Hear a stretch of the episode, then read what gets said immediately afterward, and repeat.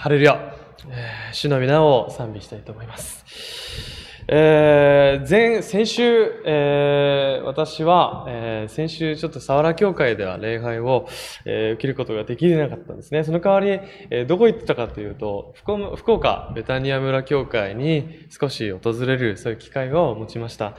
えー、高橋先生の、あの、まあ、就任されたということで、実際に本当に本格的に、あの、教会の牧師として、えー働かれる姿を見て、本当にすごく挑戦されたこともたくさんありました。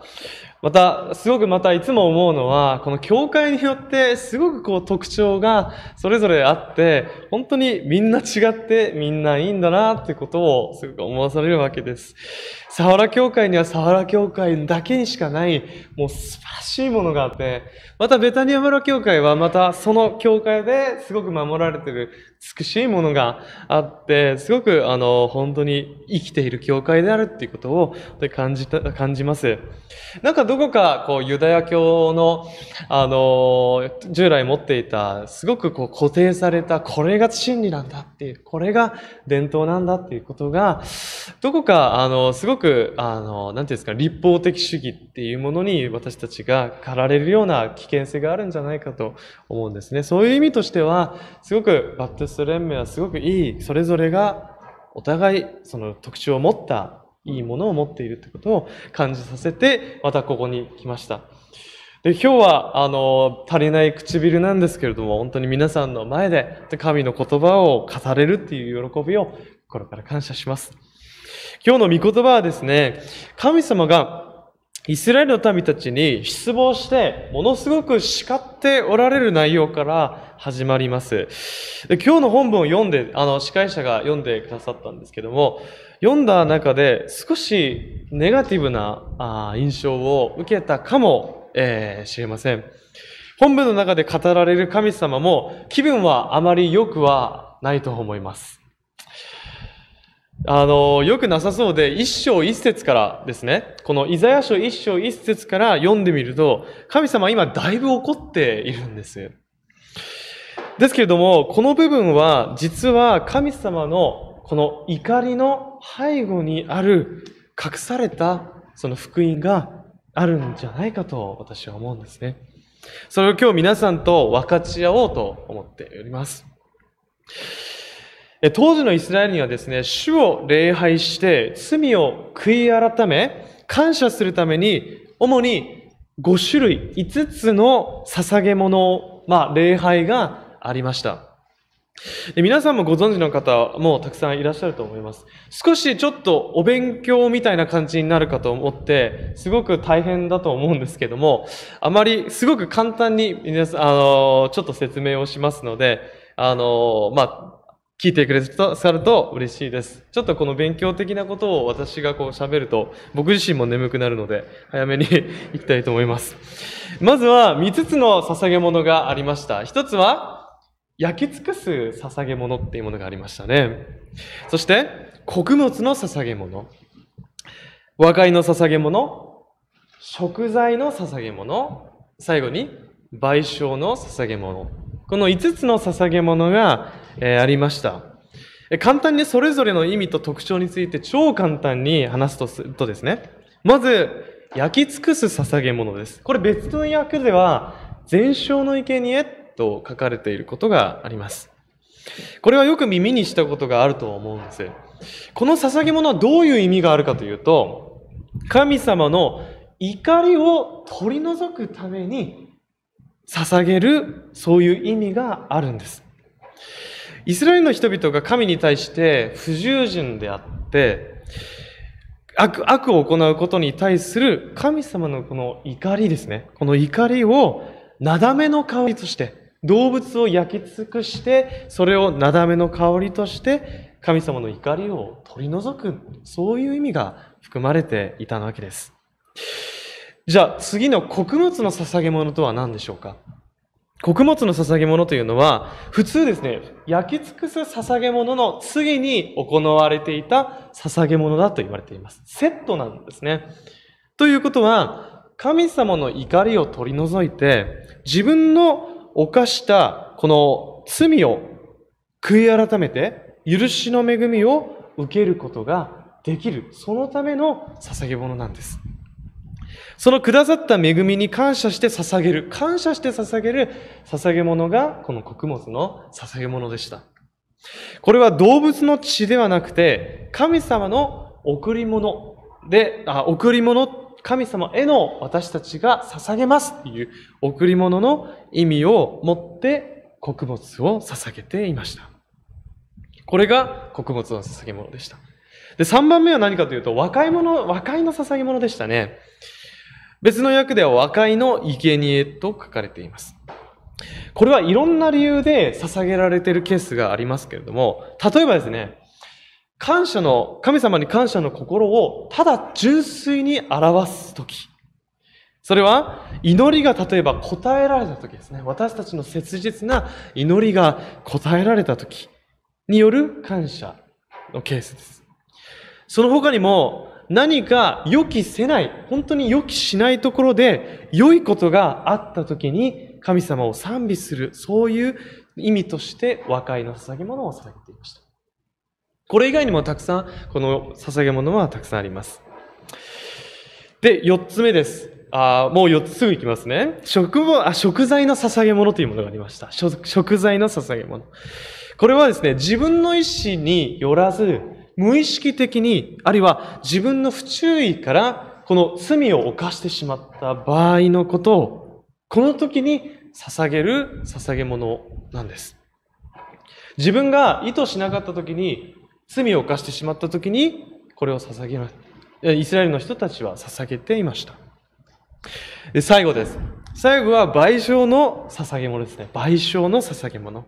これは名前の通りなんですけども、簡単に言うと、損害を与えた人、あるいは神様に損害を与えたことに対して賠償するように神様は命じられていた捧げ物なんです。例えば、主の戒め、主のこの御心に反するそういうことを行ったとき、あるいは隣人、隣人に対して不正を行ったとき、これを告白して捧げるのが賠償の捧げ物でした。他にも捧げ物の種類はたくさんあったんですけども、まあ、結局何が言いたいかというと、神様の礼拝ということを私たちが考えるときに、礼拝とは捧げることなんだっていうことを、ああここのあの3つの捧げ物を通して私たちは分かることができます。罪人である私たちが神様の恵みによって救われました。そして今もはやイスラエルのように動物を別に捧げなくたとしてもイエス・キリストが永遠の生贄として十字架で死に復活されたことによって私たちはその名を信じる、信じますというこの信仰によって救われたということなんです。この感動と喜びを表現し、神様に私を捧げること。そのことこそが今私たちが行っている今この礼拝であります。そして神様はそのように礼拝するものをですね、絶対に忘れない方です。神様に自分自身を捧げて神様を求める者に神様は良いものを拒まれません。しかしですね、今日与えられている本文を見てみたいと思います。なんと驚かざるを得ない衝撃的な言葉を神様は言っているでしょうか。11節を読んでみましょう。お前たちの捧げる多くの生贄が私にとって何になろうかと主は言われる。お羊は肥えた獣の脂肪の捧げ物に、私は愛いた。おお牛、子羊、親木の血を私は喜ばない。15節にはもっとショッキングなことを神様は言われます。15節お前たちが手を広げて祈ったとしても、私は目を覆う。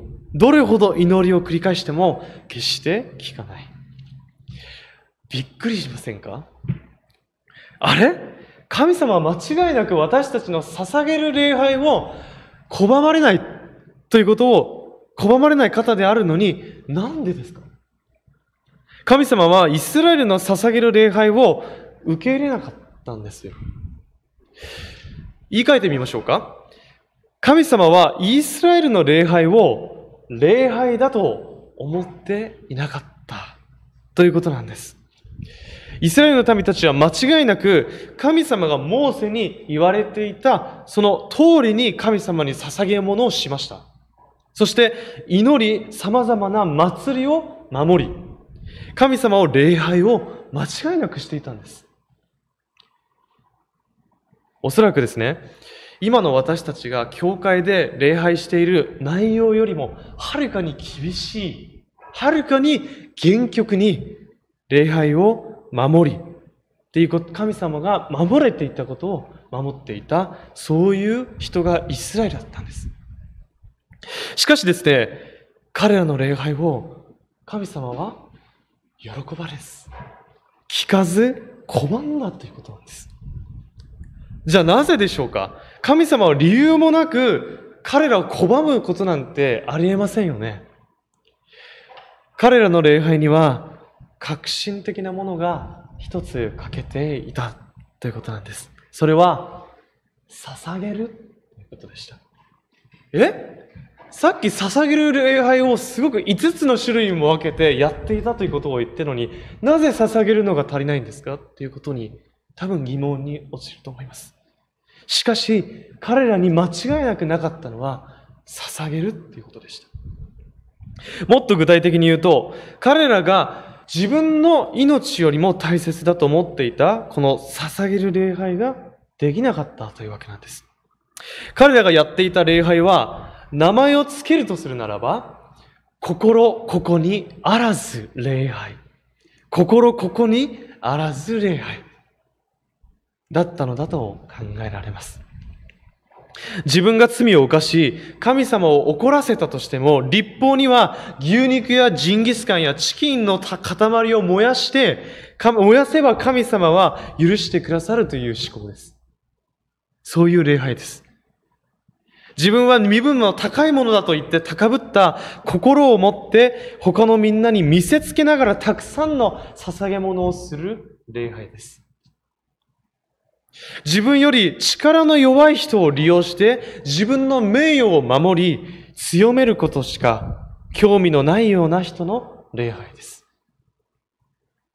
イスラエルは神様の前でこのような礼拝をずっと行ってきました。皆さんも想像してみましょう。皆さん実際に想像してみたいと思います。日頃から自分がですね、私、皆さんが、あなたが信頼している人を今思い浮かべてみてください。この人は、この人とは何とも言い合える。何でも言い合える。この人のことをとても愛している。そういった人を思い浮かべてみてください。いますか？ある人は自分の信頼している人かもしれません。自分の信頼している職場の人かもしれません。ある人は一緒に暮らしている夫、また妻かもしれません。ある人は長い時間を過ごした友かもしれません。じゃあその人の大切な約束をしたことしたとしましょう。大切な約束。もう、ま、守ら、守らざるを得ないような二人だけの約束をしたとしましょう。しかし、ある人、ある日ですね、その人が約束を破り、あなたを悲しませました。深く私、皆さんは深く傷つきました。その後、その人があなたに謝りに来たとしましょう。なんて言ったかというと、ああ、めんごめんご。今日の晩ご飯おごってあげるからさ、許してちょ。と言いました。皆さん、さて、どう思いますか？二人しかなかった大切な約束事を簡単に破って、今、誤った言葉がご飯をおごってあげるから許してしょう。皆さん、このことに対して許せると思いますか？許せ、許せるっていう人はいらっしゃるならば、その人はすごく 寛大な愛の持ち主だと思います。少なくともですね、私はものすごく腹立つと思います。腹が立ってその人のことを信頼がなくなっちゃうと私は思うんです。さて、話したいことはこれなんですね。神様も私と私たちと同じく感情を持っておられる方なんです。正確に言うと、神様の似姿によって作られたこの人間が持っているこの感情というのは、元は、元来、元来は神様から与えられたものだということなんです。それが私たちの持っている感情です。だから当たり前にですね、神様はイスラエルの心ここにあらず礼拝を怒り、拒まれたということなんです。まさに他のものだけではなく、何よりも自分自身を神様に捧げるというこの礼拝を彼らはしていなかった。そういうわけなんです。今までイスラエルに対する神様の叱責しか今見ていませんので、少し霊的に疲れたかと思います。でも仮に私がここでメッセージを終わりにしてお祈りします。モードに入ってしまうと、今日のメッセージもまたただの叱責のメッセージになってしまいます。しかし、話のストーリーをここで終わりにしてはいませんでした、神様。神様はイスラエルに失望するだけして彼らを見捨てたのでしょうか？今日の本文そうだったでしょうか？いいえ、見捨てることなど鼻くそくらいほども考えていませんでした。16節と17節をちょっと見てみましょう。なんて書いてあるかというと、洗って清くせよ。悪い行いを私の目か、目の前から取り除け。悪を行うことをやめ、善を行うことを学び、裁きをどこまでも実行して搾取する者を凝らし、孤児の権利を守り、やもめの訴えを弁護せよ。神様はですね、彼らを愛しているがゆえに、諦めず、本当の意味での捧げる礼拝の内容を教えられました。どんな内容ですか？洗って身を清めることですね。神様は聖なる方ですから、あ罪ある身で、私たちは罪ある身ですから、その身で神様の見舞いに立つことはできません。ヨハネによる福音書4章24節にはこう書かれています。神は霊である。だから、神を礼拝する者は、霊と真理を持って礼拝しなければならない。アメン。霊と真理を持って礼拝するためには、まず第一に私たちがすべきことは、自分の罪を告白することなんです。取り除くことがとても大切なこととなります。この悔い改めによって私たちが捧げる礼拝も間違いなく神様に捧げるふさわしいこの聖なる礼拝へと変わっていくのだと私は思うんです。そしてこの礼拝の場で神様が善を行う力を与えてくださり、身の回りに弱い人々の側に立つ力を与えてくださり、隣人愛を示して、そして最終的にイエス・キリストの福音を私たちが証しする精霊の力を必ず与えてくださるということです。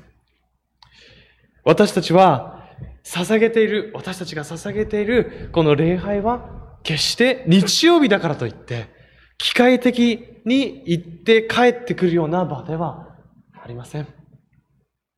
この時間捧げている礼拝によって、私たちの罪が、今罪が許されて、悔い改める力、一週間を神様がいるから、喜びながら生きていくことができるんだ、という力。どんなことにも感謝ができる力。地域にイエス・キリストを証しする力が豊かに豊かに与えられているこの場所がまさにこの佐原教会の礼拝だと私は思うんです。そしてこれらの力は自分の力ではなく、神様が与えてくださった力。私だと到底これは無理だと思われるようなそういう力を神様が与えてくださる。感動と喜びによって自然と動かされている力と信仰に変わっていくことができる場所がまさに佐原教会。この礼拝だと私は強く思うんです。その根拠は何でしょうか？神様が共におられるからなんですね。すべてのことを知っておられて、私たちの髪の毛一本一本の数さえも知っておられて、愛しておられる、そういう方が、どんな場所にも、どんな時でも共にいてくださるからなんじゃないでしょうか。この方が今この礼拝を捧げている私たちを愛しているからなんです。だから神様はさらに私たちに教えられるだけではなく、しまいには希望の御言葉を私たちにはっきり語ってくださいます。18節を読みで見たいと思います。18節論じ合おうではないか、と主は言われる。たとえお前たちの罪が火のようでも、雪のようで雪のように白くなることができる。たとえ紅のようであっても、羊の毛のようになることができる。アメン。神様は言われます。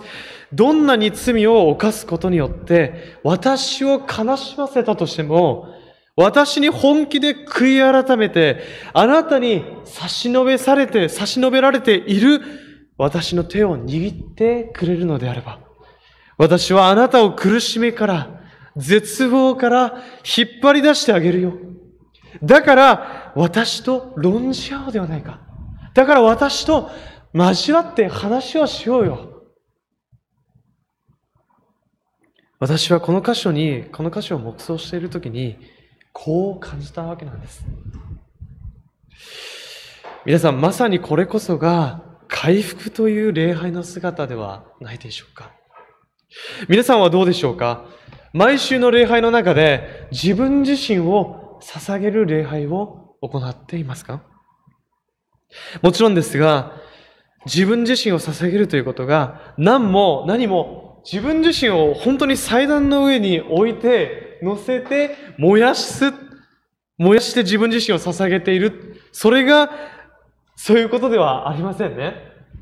そんなことしたら世界のクリスチャンみんな殉教してクリスチャン一人もいません。自分自身を捧げるということとは、委ねることなんです。委ねることだと私は思うんです。自分自身を持っているものも委ねます。自分の職場の問題を委ねます。自分の結婚を委ねます。自分の持っているものを委ねて、人間関係の問題を委ねます。学校の問題を委ねます。病気の問題、病気に問題を苦しんでいる状況を委ねます。自分の罪をも委ねます。一つ一つを神様に委ねていくときに、その礼拝は今まで感じることもできなかった、そういう喜びと勇気と立ち上がれる力によって私たちは回復されていくんだということを私たちは感じることでしょう。ここに、心、ここにあらず礼拝ではなく、回復という名の礼拝、回復という名の礼拝にシフトされていくときに、イエス・キリストにあって生きて動いていく教会となれますように、主イエス・キリストの皆によって願います。そしてこの礼拝に出席している対面を通して、オンラインを通して捧げている私たち一人一人が礼拝によって与えられる喜びで心がいっぱいになりますように、世界が知ることもできないこの喜びによって、苦難の時も感謝しながら信仰生活を歩めますように、主イエス・キリストの皆によってお祈りします。